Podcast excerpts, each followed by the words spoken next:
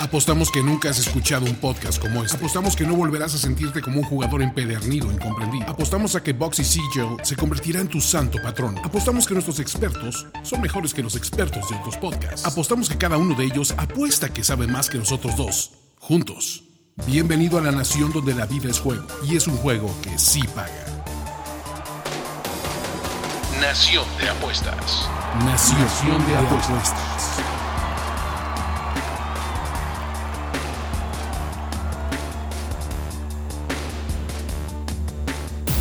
Bienvenidos a Nación de Apuestas número 12. Aquí ni las lluvias torrenciales, ni el calor estúpido, ni nada nos detiene. Por fin tenemos ahora sí que gabinete completo. Este día grabamos en viernes porque acaba de regresar nuestro embajador, secretario de Relaciones Exteriores y confidente Andrés Ornelas que viene de la República Hermana de Las Vegas para negociar las tarifas y los aranceles y todo esto del, del nuevo TLC. Hay, hay algunos tratados ahí este, fabricándose. Se vienen buenas cosas. Venga, entonces, y también tenemos al licenciado Ricardo de la Huerta. Rich, ¿cómo estás, mano? Bien, hola Ulises, hola Andrés, lo que les decía en jueves o en viernes, me encanta aquí estar en La Nación para darles pics, para darles análisis y para platicar de deportes y apuestas. Perfecto, pues vamos a arrancar este episodio de Nación de Apuestas porque tenemos grandes ligas y tenemos básquetbol de las finales de la NBA. Y vamos a empezar con grandes ligas, muchachos. ¿Qué, qué, tenemos para hoy? Hoy tenemos mucho con qué jugar, ¿cierto? Tenemos juegos de los viernes. Yo de entrada mi primer pick del día son los Blue Jays de Toronto que reciben a los Diamondbacks de Arizona. Una estadística eh, de arranque para, para empezar con todo en esta, en esta nación. Es un juego de interliga. ¿Qué significa interliga? Pues significa cuando son, pensemos en cómo está construida eh, la división de equipos en las grandes ligas, como una especie de lo que son las conferencias en, la NFL, o podrían ser los grupos en, en algunos torneos de fútbol, eh, la americana y la nacional. Hoy en día, en realidad, yo creo que la diferencia, la única diferencia real es que en la nacional el pitcher batea, en la americana existe esta figura del bateador designado. ¿Por qué es importante esto? Porque cuando hay juegos entre ambos, eh, entre equipos de ambas ligas, pues alguien juega fuera de su zona, no sé si de su zona de confort, pero sí de lo que están acostumbrados. Desde 2005, los equipos de la Liga Americana han ganado el 54% de los juegos interliga. O sea, el librito dice que cuando ves un juego interliga, eh, te vayas con el de la Liga Americana. Obviamente, pues siempre hay que, que echarle un poco de, análisis adicional, pero de entrada este ya una primer paloma para, para Toronto. Cuando en esta misma estadística se enfrentan dos equipos promedio, o sea, que no sean líderes de división, que no tengan récords espectaculares, este 54% se despega hasta el 64%. A mí me parece que en este momento Toronto y Arizona eh, cumplen con estas condiciones. Y ya para cerrarlo, a mí me encanta eh, Marcus Stroman, el pitcher de los Blue Jays. Me parece que, insisto, ha tenido un par de malas actuaciones, pero las estadísticas sabermétricas están ahí para respaldar su desempeño. Entonces yo la verdad eh, me quedo con Toronto. La línea, acuérdense que es bien importante que busquen la mejor de su book. Yo la tengo en menos 135. Blue Jays menos 135 como primer pick de esta edición de Nación de Apuestas. ¿Qué más tenemos, muchachos? Perfecto, pues yo veo mucho valor en un, en un juego. A mí no me atrae tanto ese, pero eh, a ver, los Braves visitan a los Marlins con, la con nuevo pitcher, ¿no? Dallas Keuchel. Nada que ver. Pero eh, ahora picha Mike Soroka contra José Ureña de los, de los Marlins. A mí aquí lo que me, me gustó mucho fue la línea de, de Miami, que es más 170, hablando de encontrar valor. Entonces, si ganas, bueno, obviamente hay, un payoff mucho más alto. Es difícil, obviamente, que los Marlins ganen eh, como equipo, pero hay que mencionar que han estado enrachados últimamente como equipo. Los Marlins están 7-3 los últimos 10 partidos. Eh, eh, y ahora este José Ureña, que es un pitcher que lleva ahí muchos años, contra un novato, Soroka, que ha pichado súper, súper bien, pero que viene de una actuación regular en la que aceptó tres carreras. Entonces, lo que, lo que me gusta más aquí es la línea de más 170. Le veo valor en casa, eh, los Marlins. eh, más 170, un, un Boxy. Ok, eh, ¿tenemos más juegos de grandes ligas a los que le quieran meter? Tenemos más y yo creo que en este Andrés y yo vamos a estar eh, completamente de acuerdo.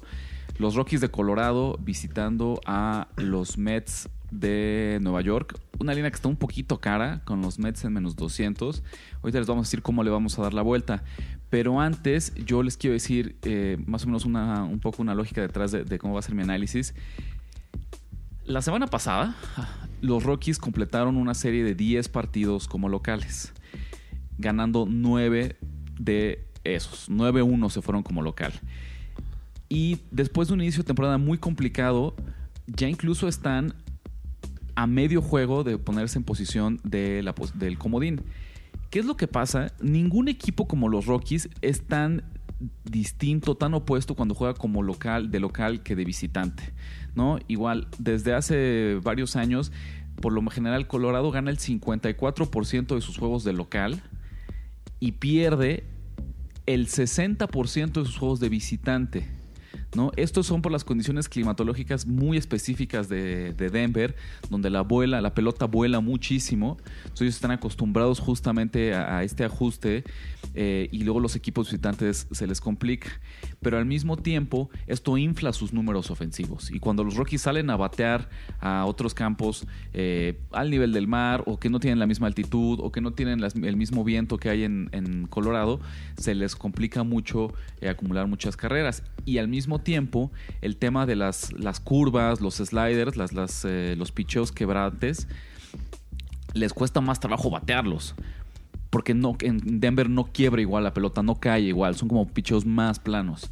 Entonces ellos no están acostumbrados a ver todos los días de la semana eh, curvas, como decía, eh, pelotas que, cambien mucho de dirección. Y cuando les toca verlas de visitante, les cuesta mucho trabajo. Entonces a lo que voy yo con esto es, a partir de ahorita, Colorado yo lo tengo eh, anotado como uno de los equipos que constantemente voy a buscar oportunidades para llevarles la contra cuando estén jugando de visitante.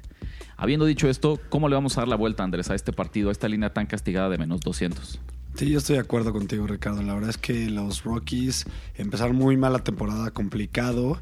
Eh, regresan a casa después, eh, juegan 10 partidos ahí. La bola vuela mucho más, los picheos eh, contrarios quiebran menos. Y los pitchers contrarios tampoco se sienten cómodos pichando ahí, ¿no? Ellos eh, siempre, digo, las líneas, tú lo sabes, las líneas de, de totales siempre en, en Colorado están entre 10, 11, 12 mínimo. Sí, parecen ya de Liga Mexicana, ¿no? Creo que es el, el único parque en el que las, las casas de apuestas ponen líneas de altas y bajas parecidas a la Liga Mexicana de Béisbol. Entonces pensamos que aquí está Antonio Sensatela, que ha pichado bastante mal, tiene 4-4 eh, de récord con 5-33 de era, un era demasiado alto. Del otro lado, Jacob de Crom, ¿no? Que es un gran pitcher ace. Fue el Cy Young del año pasado, eh, dominante. No ha tenido la mejor temporada, pero yo creo que está retomando su nivel en las últimas salidas. Y para darle la vuelta, vamos a cambiar un poco eh, la manera de apostar y le vamos a meter, en vez del partido completo, que ahí juegas más al equipo y no tanto al pitcher, vamos a jugarle, Ricardo y yo, a las primeras cinco entradas. Eh, entonces, casi por completo le, apuestas al pitcher en, en ese duelo. Pero para eh, favorecer un poco la línea hacia nosotros, eh, le pones, le añades un menos punto 5 que te da esa opción en la primera mitad. Entonces, por completo le, le das toda la confianza a Jacob de Grom que, es, que saque este resultado. Y la línea de 195, digo, todavía no la veo activa, no sé si tú sí. No, no, no, todavía está también. No, no, no la pero más o menos se va a bajar como a 100 menos 120, menos 125 le calculo yo. Y yo te diría que al grado que todavía yo me atrevería a jugar en, en vez de este run line de cinco entradas, que es medio run line, uno completo. Yo podría jugar cinco entradas, Mets menos uno. Ahorita cazando en los books la encontré en menos 100, más 100. Y me parecía todavía atractiva. Aunque eso ya significaría que, que los Mets tendrían que ir ganando por dos carreras, con una empatarías. Siento que eh, y mira que a mí no me gusta jugar, favoritos, pero el- en este caso de particular me parece que ahí tenemos eh, mucho valor. Ahí yo sí me animaría a jugarlo. Ok, entonces yo juego menos punto cinco en los primeros cinco innings, tú juegas menos uno. Menos uno completo. también en los primeros cinco. No, no, no, menos uno, pero también en los primeros cinco innings. Ah, ok. Perfecto. También por ahí. Ok, ¿y algo más que tengamos de grandes ligas? Un último pick por ahí muy rápido que a mí me gusta. eh, los indios de Cleveland, ¿no? Que reciben a los Yankees de Nueva York esta semana. Un equipo de Nueva York que a pesar de las múltiples lesiones eh, ha jugado espectacular. ¿no? Lo que sea cada quien. Yo creo que mucho basado en la fortaleza de su bullpen, que es de lo mejor que hay en grandes ligas. ¿Qué es lo que pasa? Claramente eh, los Yankees son el mejor equipo, eso no lo cuestiono, pero veo mucho valor. Tradicionalmente, día con día, analizamos cuáles son los, los equipos más populares, no, no de su afición, sino los que el volumen de apostadores eh, respaldan con, con mayor constancia y los Yankees siempre están ahí. Es de los equipos más caros en los deportes. En todos los deportes, yo creo, para apostarles a favor. Creo que lo hemos dicho en el pasado, pero las casas de apuesta lo saben y por lo general suelen castigar, inflar un 10, 15% más las líneas de los Yankees porque la- la- el apostador común y corriente, el casual, eh, lo va a respaldar por el simple hecho que son los Yankees. Ya va a estar como ahí viciado, va a ser una opinión muy, muy subjetiva. Eh, Pasa algo parecido con los, eh, con los Cowboys. con los Cowboys, con los con Pats, los Patriotas. Con los Warriors en la NBA. Entonces yo veo mucho valor. Cuando me ponen a, Cleveland de eh, local más 122, no puedo dejar pasar yo esta oportunidad. ¿no? Me encanta jugar a underdogs, lo saben. Y aunque sé que va a ser un juego de un volado, pues si el volado me paga a mí eh, más 122, lo tomo. Me juego ese volado. Yo quiero aclarar eh, que yo en realidad, o sea, en la vida real nunca le juego en contra de mis equipos. Eh, Esa es una regla de, de las mías. Yo soy yankee a morir. Pero eh, para efectos de este podcast, yo me voy a ir contigo. Me gusta este duelo de pitchers. Eh, Domingo Germán creo que es un buen pitcher, sí, pero creo que ahorita está en esa... eh, en esa época en donde a los pitchers novatos o muy jóvenes, primero pueden empezar muy bien a veces porque nadie los ha visto, ¿no? No, no conocen cómo es su stuff, no han visto sus, lanzamientos muy seguidos, no, los, no, no existe video para scoutearlos suficiente y creo que gracias a eso tuvo mucho éxito Germán. Con todo eso es que es buen pitcher. Creo que ahorita ya le están está en esa época en que le están agarrando más la onda y de hecho viene de dos salidas bastante mediocres y creo que esta va a ser el caso y en cambio los Indians viene un novato que justo pasa lo mismo que le pasó a, a Germán hace un rato que se llama Zach Plisak. Es un pitcher talentoso con, con buenos picheos y ahorita tiene 1.46 de era y eso, por eso es que me gusta el que dijiste más 100 Más 122. más 122 y yo también le voy a entrar contigo eh, para efectos de este podcast. Y finalmente, rapidísimo, me encanta también, eh, hablando de valor, mira, ahorita yo no veo línea todavía, no sé si tú sí, Ricardo, en, algún otro site, pero Tampa Bay Rays, no entiendo por qué no hay línea, pero va Johnny Chirinos, se enfrenta a los Red Sox de Porcelo. Yo creo que Porcelo ha bajado de nivel mientras van pasando los años. Ya es un veterano de muchas batallas. Tiene 4.76 de era, 4 ganados y 5 perdidos. Mientras Chirinos yo creo que es un pitcher bastante estable, bastante eh, bueno. Y este año ha estado muy bien, 6-2 con 3.25 de era. Sobre todo visitantes, los Rays están, tienen un récord de 20 ganados y 9 perdidos. Interesantísimo. Mientras los Red Sox, con todo y que siguen siendo una powerhouse de equipo, tienen solo 14 ganados y 12 perdidos en casa. Entonces, me gusta muchísimo el valor. Yo creo que no sé cuánto te imaginas esta línea. Yo me imagino en más 100, más 110. Como un, un pegadita, un juego cerrado. Ajá. Sí, como dice Andrés, todavía no está disponible la línea, pero bueno, ahí anótenlo para que estén al pendiente y apenas eh, Lo que estamos seguros es que van a ser los, los no favoritos, ¿no? probablemente, ¿no? aunque sí, digo, yo creo que va a ser un- un- un- una línea muy apretada, pero hay que estar al pendiente ahí para que apenas salga lo podamos cazar y encontrar el, valor, el mayor valor disponible. Y de todas formas, este, que estén siguiendo arroba Nación Apuestas, ¿no? En Twitter para, para toda la información sobre, sobre en tiempo real sobre estos, estos momios, ¿cierto? De acuerdo. Con esto cerramos eh, Grandes Ligas. Sí, entonces es momento de ir al juego número 4 de las finales de la NBA. Sorpresivamente los Warriors van perdiendo 1-2, ¿no? La serie.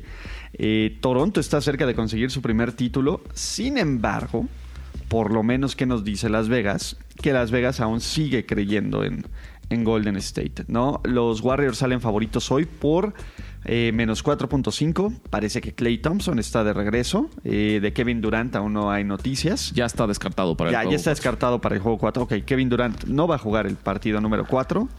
¿Qué les gusta del básquetbol de, el- de esta noche? A mí de entrada me llama mucho la atención que la línea sea idéntica a la del juego 3. Y me refiero porque creo que Clay Thompson sí es lo suficientemente buen jugador, sí tiene el suficiente impacto para tener un, un reflejo en las líneas. Obviamente no estoy esperando que sea de 3, 4, 5 puntos, pero me parecería que al menos Medio punto. medio punto, un punto. Vamos, el- el- esta línea de menos cuatro y medio es similar a cómo cerró el juego 3, pero no a cómo abrió. La línea del juego 3 abrió en 6, en menos 6.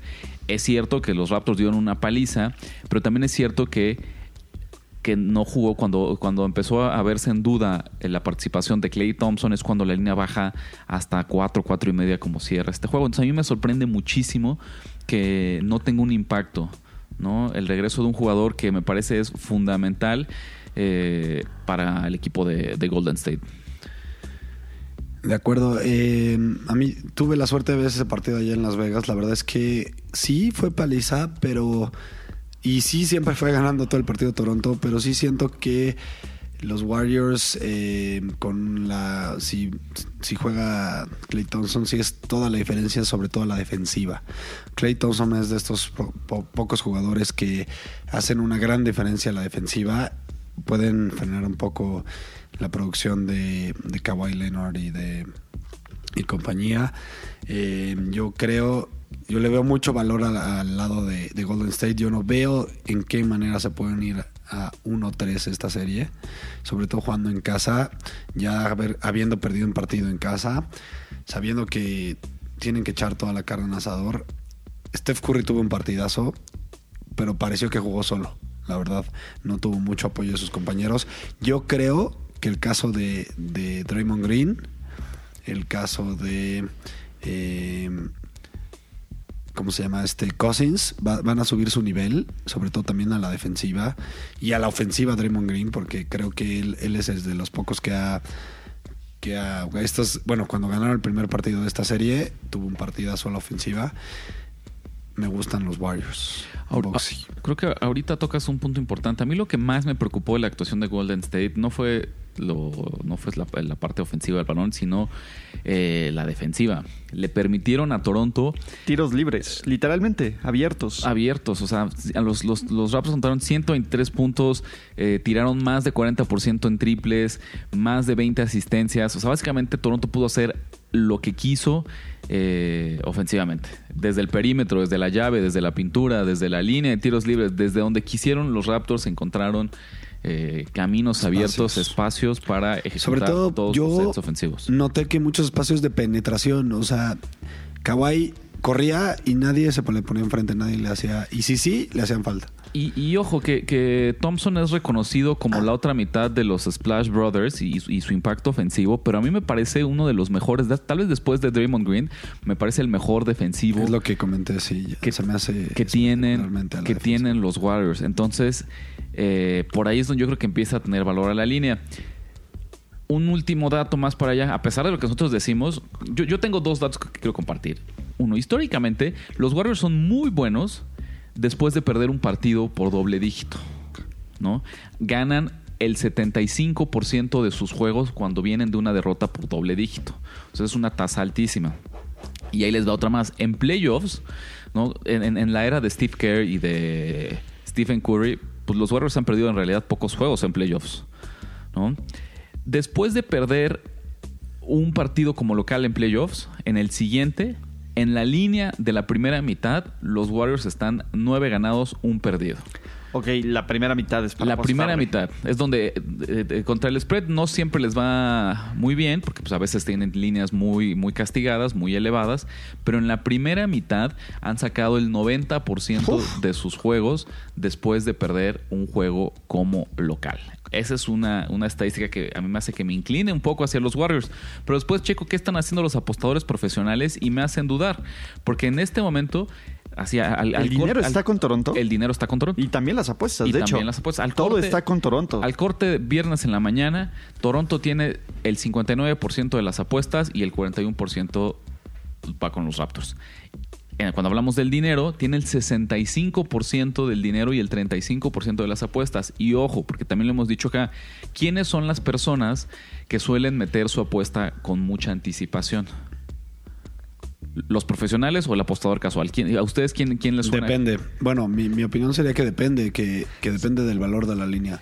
Pero yo lo que creo es que muchas veces el apostador profesional son los, son los madrugadores Exacto. que meten los- las apuestas pronto. Y los apostadores casuales suelen esperar a que se acerque que nos mucho digan qué onda con el Clay. inicio del juego, eh, a que me termine de animar, a que me llegue al bar, a que llegue al casino. Entonces, esto que esta diferencia eh, de 6% a favor de los Raptors entre apuestas y dinero la veamos desde ahorita en la mañana, me confirma que creo que, que por ahí es donde se están yendo los apostadores eh, profesionales. Sin embargo, Sí, era lo que les iba a decir. Usemos un poco la lógica. Vemos a, a los Raptors barrer en Golden State, ganar los dos juegos en Golden State. Vemos a los Raptors campeones. Vam- Vamos a partir desde esa idea. Vemos que los Raptors sean campeones de la NBA. sí, porque yo ya no creo, yo ya no estoy seguro que Kevin Durant vaya a regresar en esta serie. Empiezo a, a tener serias dudas de que él esté en condiciones de jugar.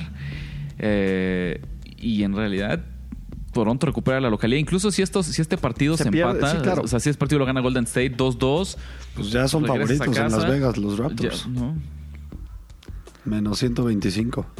¿no? Yo esperaba, yo siempre supe que este juego 4 iba a ser el juego más importante de la serie, pero en mi mente íbamos a llegar al revés, con Golden State arriba 2-1. 2-1 en la serie y Toronto sabiendo que tenía que sacar este partido para mantenerse con vida sí o sí. Eh, no lo sé. ¿Qué les gusta? A ver, empecemos por allá. Ya platicamos un poquito de los números, platicamos un poco de las estadísticas. ¿Tienen pick para este partido? ¿Qué les gusta por ahí? A mí me gustó lo que tú dijiste, Golden State la primera mitad. Ese va a ser, a mí me convenciste, ese va a ser mi primer pick. Eh, la narrativa que yo veo del juego es los Warriors van a ganar este partido. Los Warriors van a ganar el quinto juego y los Warriors van a ser campeones en el juego 6. Pero ese es mi segundo pick. Básicamente, Warriors en 6 va a ser mi segundo pick para, para, este, para esta nación de apuestas. Y tengo un tercer pick. Eh, me gustan mucho los props que hace, este, ¿cómo se llama? Que puedes hacer en, ciertas páginas, como en Caliente. Y puedes apostar quién tendrá más puntos. Entonces, yo le voy a apostar a que Kawhi Leonard va a tener más puntos que Stephen Curry este partido. Porque se va a notar la presencia de, de ¿cómo se llama? De Clay Thompson. Entonces, esto me paga más 104 que, que Kawhi Leonard tenga más puntos que Stephen Curry.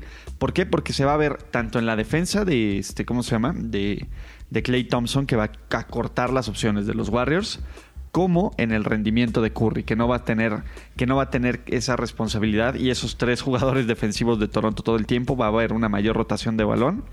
Y no se va a obligar a que Curry sea el eje de esta ofensiva, como, como lo platicamos. Esas son mis tres apuestas. Warriors, primera mitad. Menos 2.5. así está.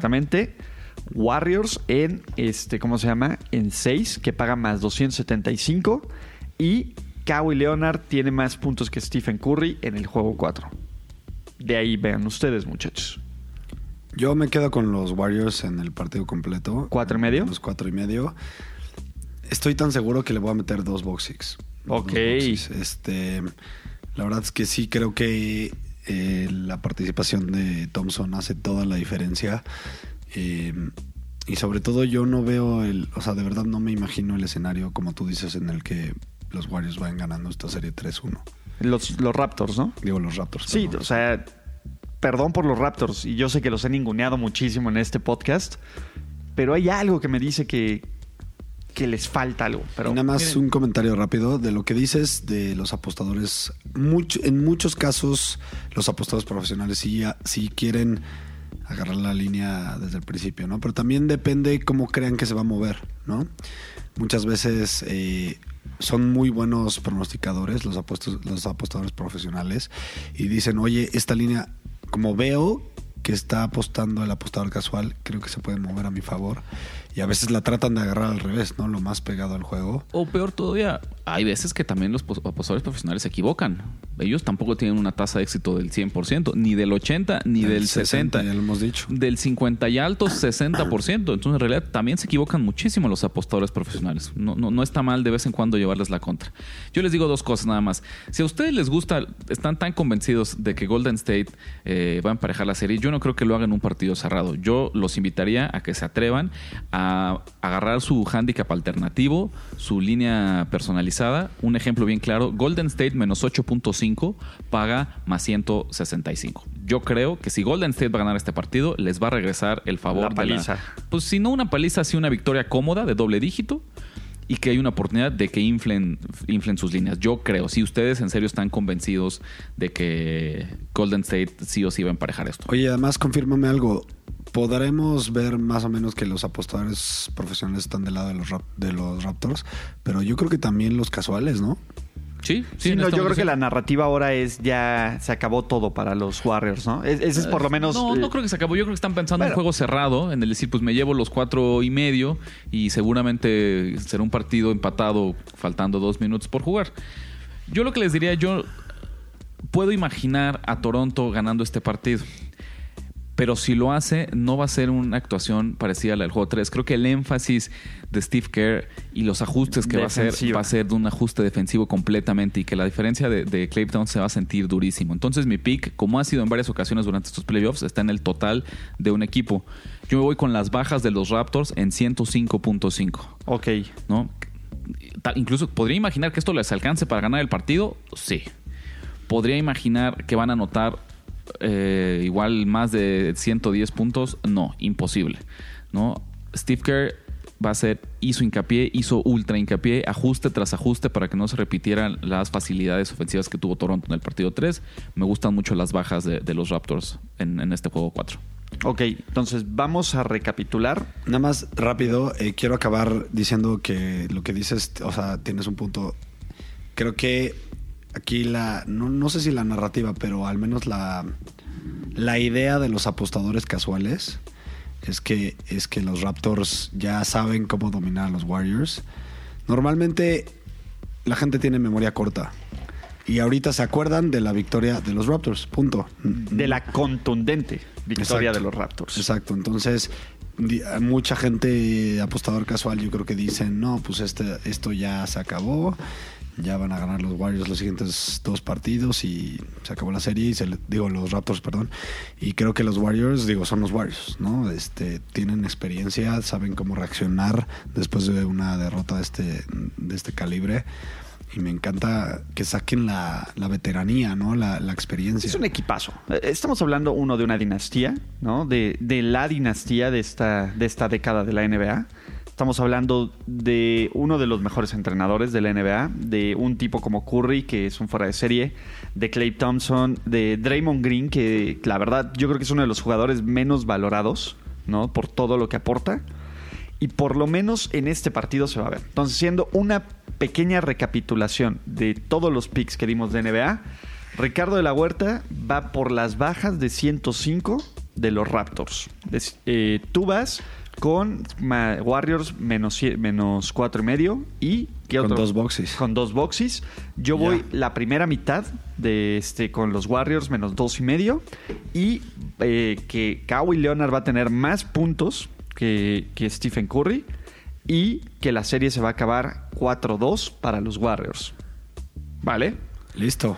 Con esto cerramos el Nación de Apuestas número 12. Recuerden seguirnos en Twitter en Andrés, ¿cómo te encontramos? Arroba NFL Noticias. Acuérdense que la semana que entra viene la Copa de Oro, se vienen cosas de fútbol. se El fútbol, el deporte del hombre. Todo, a ver si nos aguanta el básquet.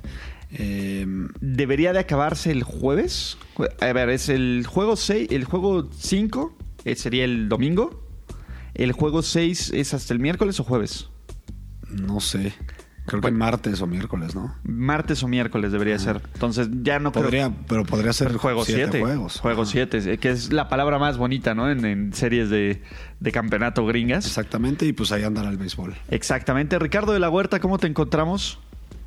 En R de la Huerta 17 y acuérdense también de seguirnos en arroba Nación Apuestas. De nuevo, muchísimas gracias a Toño Sempere por la producción de este podcast y nos vemos la siguiente semana.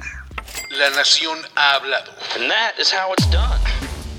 Ya escuchaste los picks que pagan en grande y engruesan tu cuenta. Ahora recomiéndanos, comenta en nuestras redes y haznos crecer como tus ganancias. Nación. Nación de apuestas. Nación de apuestas. Conducción.